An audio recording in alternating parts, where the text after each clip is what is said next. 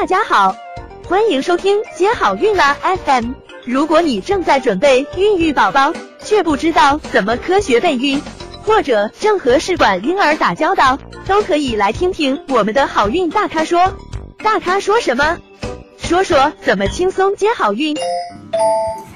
前面也讲了，胚胎停育呢重在预防，那是因为呢，嗯，一旦出现了胚胎停育，就比较难以进行改善了，所以呢重在预防。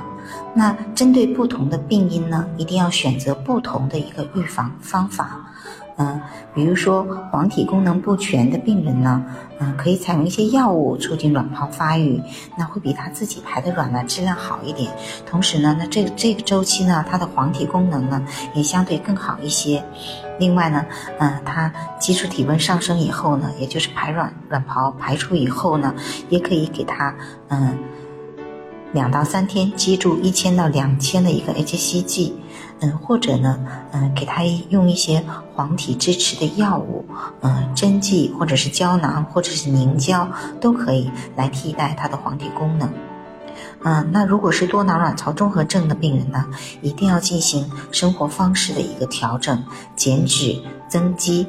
嗯，必要的时候呢，可以嗯口服二甲双胍促排卵。孕期呢，同样也一定要给予黄体支持。那么，对于高泌乳素血症的病人呢，嗯，可以给他服用溴隐婷。那溴隐婷呢，初始的剂量是一点二五毫克每天，嗯，每晚呢，嗯，睡前服用。那么，如果说你饭后服用呢，也是 OK 的。那可以逐渐加量，可以增加到二点五毫克，嗯，每每天一到两次。那么服用大概半个月左右呢，可以到医院抽血来复查，看你的泌乳素值。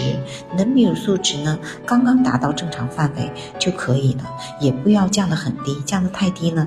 也不好。那药物治疗呢？维持一个最低有效剂量。有的人呢吃四分之一片，嗯就够了，嗯就可以把他的泌乳素控制到一个正常范畴了。那这样就好。那么针对甲状腺功能低下的病人呢，就可以给他吃优甲乐或者是嗯雷替斯。那么如果是甲状腺抗体阳性的人呢，可以服用硒酵母片或者是一些嗯。比如说灵芝啊，这些中成药呢，也可以对治疗这个病呢有所帮助。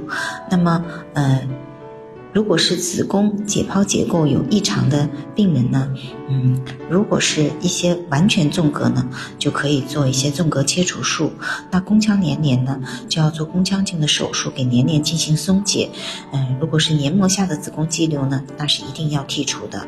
那么，如果是直径大于五个厘米的一个肌壁间的子宫肌瘤，嗯，到底需不需要剔除呢？这个目前也是有争议的，嗯，要和您的主诊医生讨论以后决定。那么，呃，宫颈机能不全的呢，可以选择宫颈环插术。那这个宫颈机能不全呢，倒是不会引起胚胎停育，但是呢，它会引起，嗯，孕中期的一个流产，嗯所以呢，也是要进行治疗的。那还有就是抗磷脂抗体综合症的人呢，嗯，可以给他吃阿司匹林，嗯，小剂量的强力松，嗯，也有人呢喜欢用一些小剂量肝素治疗，那也是有一定的一个效果的。那对于嗯有遗传性血栓倾向患者的呢，嗯，这个病人呢，嗯，可以考虑用肝素抗凝来治疗。